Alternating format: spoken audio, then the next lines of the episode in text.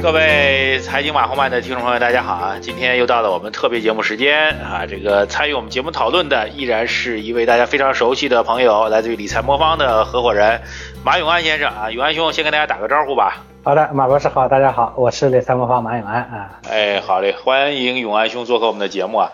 这两天呢，其实有个特别有趣的事情啊，这个正要跟永安兄来聊一聊，就是。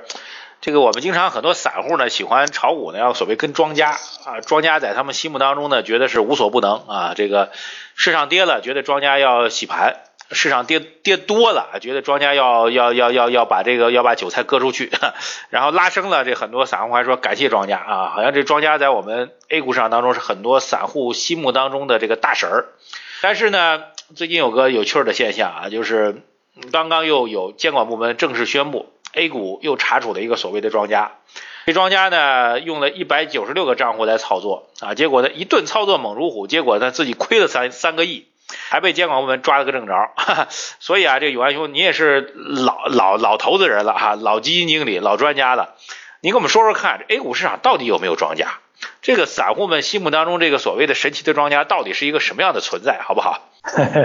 呃，是的，这个庄家呢是中国资本市场上最永久的神话。哈呃，有没有呢？那原来确实有一段时间呢，我们这个市场呢是庄家说了算的啊，这这基本上就是与庄共舞。那个时候呢是生存逻辑，但是事实上呢，庄家时代呢在一呃一二年左右呢，基本上就已经呃结束了。啊，就是说彻底靠庄家来控制这个市场、影响这个市场的时代呢，从那个时候已经结束了。那一二年之后，尤其是一四年之后的市场呢，其实所谓的庄家啊，呃，咱们要定义说什么叫庄家，就是能控制、能完全影响到一个整个市场或者是一个股票的股价的这种情况呢，其实越来越少，基本上已经没有了。那很多甚至在呃一二年前以前的那些有兴风作浪的庄家呢，因为不改变那种方方式。在一二年之后呢，很多呢，他其实死得很惨，因为环境已经变了嘛，所以这种呢，我觉得已经不多啊。他说完全没有，这样不好说，但是不算多。但是随着这个市场呢，它的结构呢越来越成熟啊，其实人家做庄啊这种操作呢，其实越来越难了。那很多人其实更多的他是结合基本面的基础上呢做一些操作，这个呢是比较正常的。当然，我们现在其实也能明显的看到呢，从那个时候呢，虽然大家都觉得庄呢是。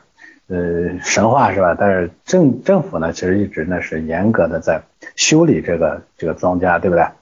哎，为啥呢？因为这种游资啊，这种庄家呢，坐庄短炒，暴涨暴跌，其实本质上它是割韭菜的模式。他会通过这个方式呢来，呃，他的对手盘就是那些那些那些散更更多的那个中小散户，对不对？他通过割这些中小散户的韭菜呢，来实现自己短期里头的获利。那么这种呢，其实表面上看是活跃了资本市场，但是的确它长期对股市来说呢，它是不利的。呃，那中国的股市呢，我说了，通过坐庄啊来控制市场的这个时代呢，早已经过去了。当然，局部里头呢，其实炒垃圾股啊这种小范围里头兴风作浪的也越来越少了。那未来呢，我个人觉得，因为是注册制啊，呃，这注册制的时代，退市呢会越来越常态化。这种情况下呢，靠基本扎实的基本面研究。啊，靠这个呃非常呃稳固的这种投资逻辑来赚钱，这种呢，我觉得才是常态。而这种呢是机构化的，机构会这个是玩得更好，散户呢很难这个玩得好。所以未来我想，这个去散户化呢是一个非常重要的过程。所以那我们会看到呢，像我们在推注册制是吧？对，推这个这个退市制度改革，其实这些全都是在往这个方向去努力。所以庄呢是一个神话。但是我觉得这个神话呢，不需要过度的去夸张。你看看这个庄呢，看到这个又这赔了夫人又折兵，其实无数的庄都死在这上面了，只是平常大家看不见而已。这么操作的人，所以现在要成功很难的啊。哎，所以这个所谓庄家投资理念呢，就必须得跳过来，就不要去人为的制造这个这个这个这个这个什么神神奇的一个概念啊。呃，说白了，投资这事儿呢，说白了，赚钱输钱全是靠你自己的本事。别输了钱就赚赚怪庄家，赚了钱呢好像感谢庄家，就压根就不存在这事儿，就相当于是我们很多散户投资者自己琢磨出来的一个虚幻的一个故事，是吧？有安兄，那如果这是一个，这如果是一个虚幻的故事的话，那我们投资人应该注意什么问题呢？您觉得啊？我觉得呢，咱们要认清楚一个现实，就是为什么我们总期望这个市场里头有一个，其实庄呢是个神话，没有庄这个神话，我们也会造出各种各样的神话来，嗯，或者我们供个神明在那个地方。啊，没有庄我们就去跟那些黑嘴是吧？没有黑嘴呢就去跟那个隔壁老王，对不对？反正总是要跟一个跟一个那个不靠谱的这种想象的，因为你总是希望这个想象的这个这个呢无所不能，对不对？知道什么时候涨，知道什么时候跌是吧？知道怎么怎么怎么就快速的能操作能暴富一把，那这种心态呢，我觉得它显然可能是有问题的，所以我们我觉得这是呃我们首先要抛弃这种心态，其次呢，我也坦白的讲。随着注册制啊这个推出啊，随着这个呃退市制度的严格啊，呃我估计未来呢个人呢尽量不要去炒个股。说实话，这是你个人没时间没精力，你也干不过那些专业机构。再说一下，这就算以前有庄庄家，那庄家凭什么让你能听得到呢？对不对？你是他他围捕的对象而已。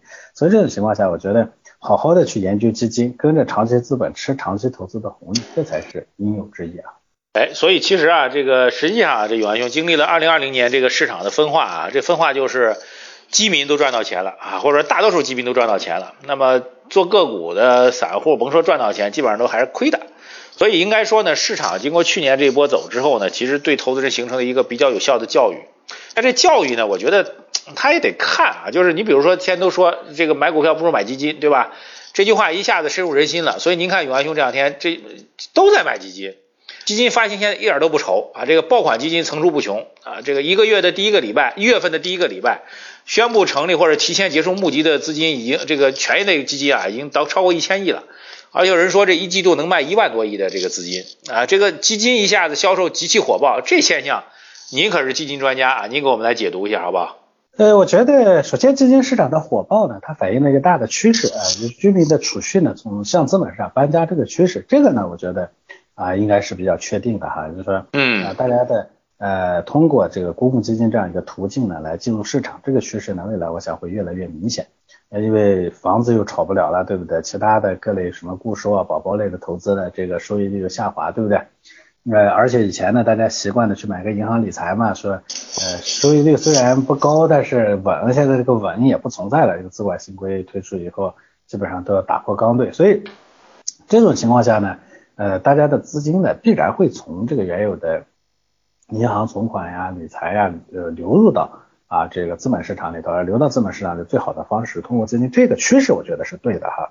但是从另一个角度来说呢，呃，再加上这个前面几年这个公募基金，一九二零年两年的基金的收益率不错，所以导致大家的现在的一窝蜂的往这个方向去扎。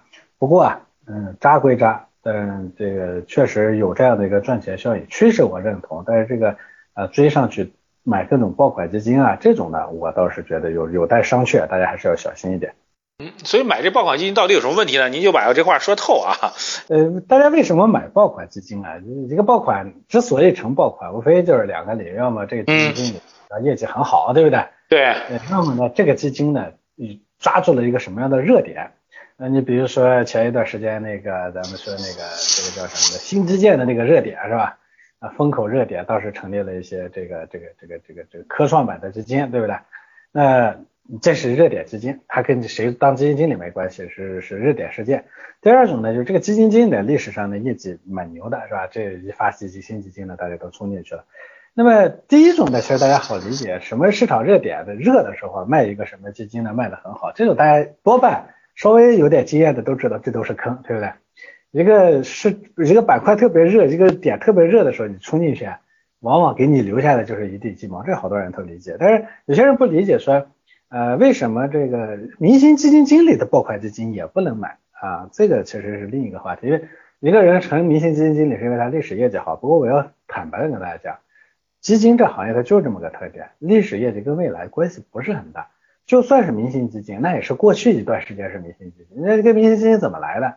有可能他是去年的业绩好，有可能他是去年的五年过去五年的业绩好。那你说去年一年的业绩好，明年不太好，的正常。你要问我说，哎，过去五年也很好，他为什么未来一年不会好呢？你要去看他五年那个业绩是怎么来的。你比如说吧，今年的冠军基金，过去五年业绩也很好啊。过去它一共有九年历史，它过去九年历业绩都不错。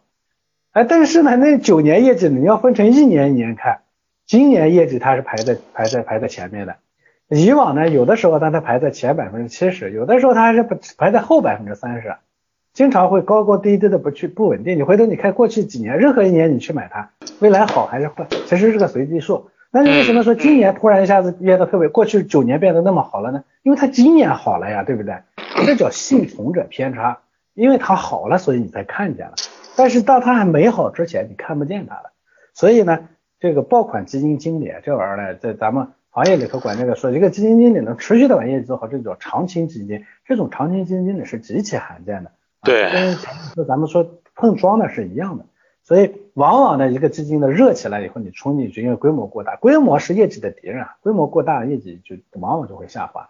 所以呢，历史上但凡是那个爆款或者是前一年的那个特别牛的基金，在后面的几年里头业绩表现都一般啊，甚至都连中等都赶不上，平庸之下的啊，所以这是两个不能追。所以我的结论其实很清楚啊。爆款基金不能追，哎，所以啊，这个我们就说站在普通投资者这边，真的是有可能是两面挨打。这二零二零年买的股票没买基金，然后就没跟上这波涨幅，然后现在都说买基金好，现在又买基金了，买基金但是可能追的都是这明星基金经理，追的都是热热门热门基金，呃，然后呢，说不定按照永安兄这预测，后面可能也会有挑战，对吧？所以这事儿就比较尴尬了。那咱们赶紧帮大家伙儿。把这个理念来修一修啊，那就举一个例子吧，就比如说理财魔方啊，我们主要推的就是基金的投资的服务，对不对？那我们去选择基金的话，按照你这逻辑来讲，怎么去把它落到地上，好不好？嗯，是的，其实呃，我觉得前面说这个要投股票也没错，通过基金来投股市这个也没错，但是呢，它缺了后面的几步。我觉得再往前延伸说，我们要投股票，因为只有投股市，其实最终挣到的钱会比存银行多，而且还可靠。然后呢，这个第二呢，我好，它好过我们去买个什么 P to P 啊，这些把钱给给给砸了，对不对？所以股市呢它是可靠的，都要投股市。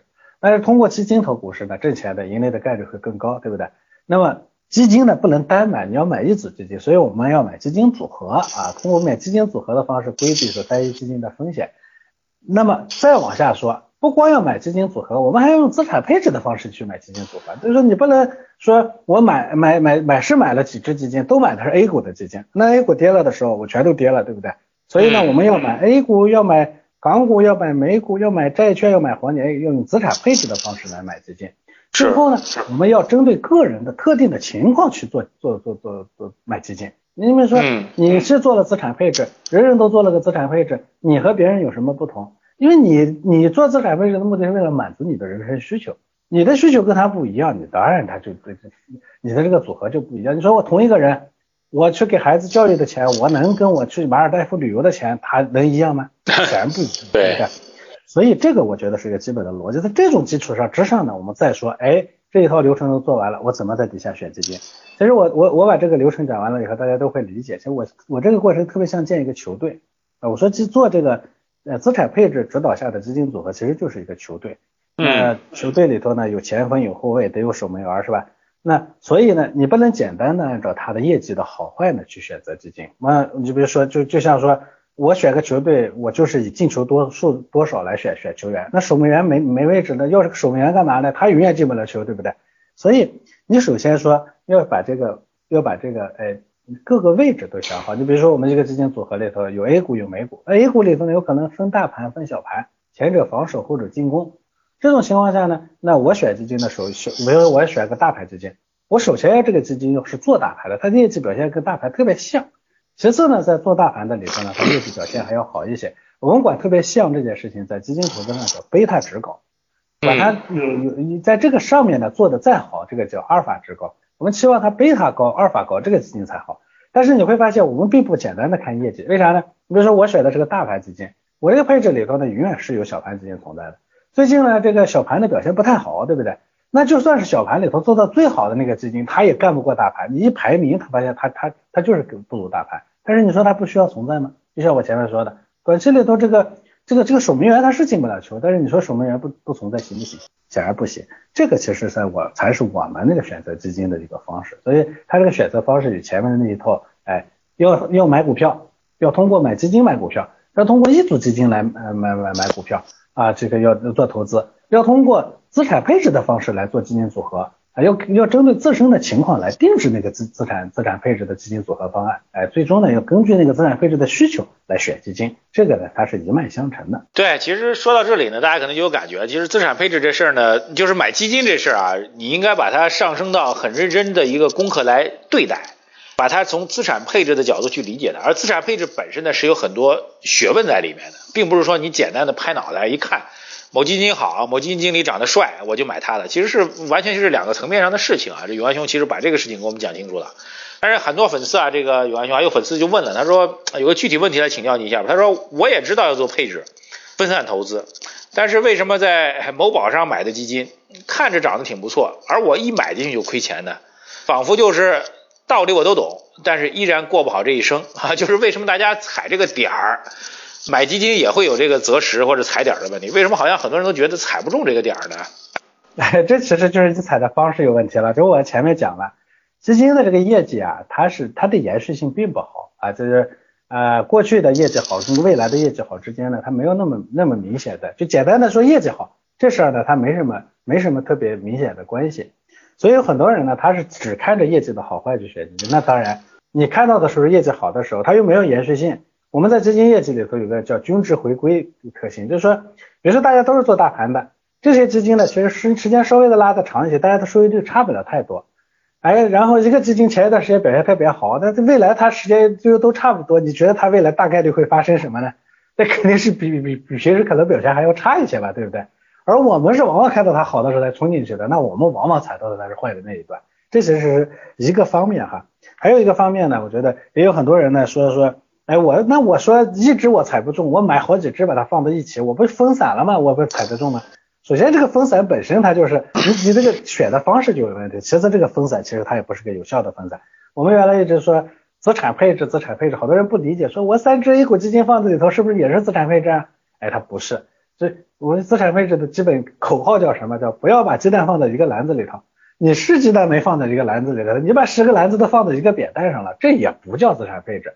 你必须得确保，哎，这个十个篮子也挂在不同的扁担上，这扁担放在不同的屋子里头，你只有这样才真正的实现了这个资产配置。所以我们要求呢说，呃，做资产配置，按资产配置的需求去选基金，不要冲着简单的业绩去选基金。选完了以后呢，不同的资产呢君臣佐使配合好，这样的话呢，这个这个组合呢才能长久的走得好，长久的好比冲一下要好得多。因为炒股的人有个说法。是三年一倍，比一年三倍要难得多啊！大家可以琢磨一下这个道理。一年三倍了，我为什么不能做到三年一一倍？那不说道道理说不过去。啊。那三年一倍的意思是，这三年里头你最终把那一倍拿下来了。一年三倍，往往可能第二年就是跌百分之三十四十，那就回头一看，就一倍了，最后亏亏的差不多了。所以这是很难的啊。对啊，所以说白了，这个投资理财这件事情呢，是一个很专业的事情，并不像我们想象中那么简单啊。这个。所以最后呢，还是请这个永安兄给我们提提建议吧。那么透过我们理财魔方这个渠道和工具，怎么去帮助大家有效的解决这样的问题，好不好？呃，非常简单啊。首先大家要去应用市场下载个理财魔方的 APP，这是第一步。我们的那个里头呢，进去以后呢，它会有它会它会有几种不同目标的这个投资。你比如说有做这个稳健的啊，就是孩子的教育啊等等这些，你可以买个稳健组合那，也有做智能。投资的那这种呢，就是做长期投资用的。当然还有可以应付那个呃流动性要求的，随时要花的钱的这个活期组合。那么如果你要做那个智能组合的话呢，它要对你的风险承受能力做个定制。就我前面说的，我说资产配置要先要根据这个人的情况来，对不对？你首先我要了解你的情况，了解清楚以后呢，我会给你做个定制。定制是定制什么呢？哎，说你能担多大的风险，之后呢，再根据你的这个风险呢，把不同的资产给你配成一个方案，哎。通过这个方案呢，再往下去找相应的基金，用基金呢满足了这个方案，然后呢，这个叫这个组合就完成了，这就叫定制完成了。之后呢，市场运行的过程中呢，它还不停的根据市场的情况，根据你个人的情况做微调，我们管这个叫伴随式服务，哎，就不停的要在这个中间呢伴随你一起往前走。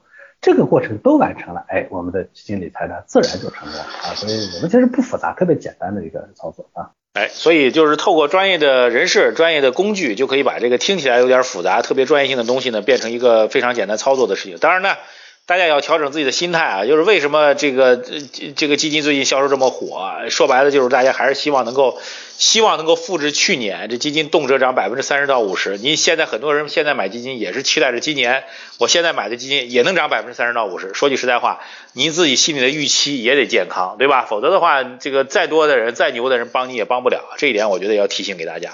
好吧，谢谢永安兄啊，这个最后建议给大家，这个去各大应用商店去下载理财魔方的 APP 去尝试一下。好，永安兄，那我们今天就先聊这么多，好不好？好的，好的，谢谢。好，谢谢，感谢各位收听，我们下次节目时间再见。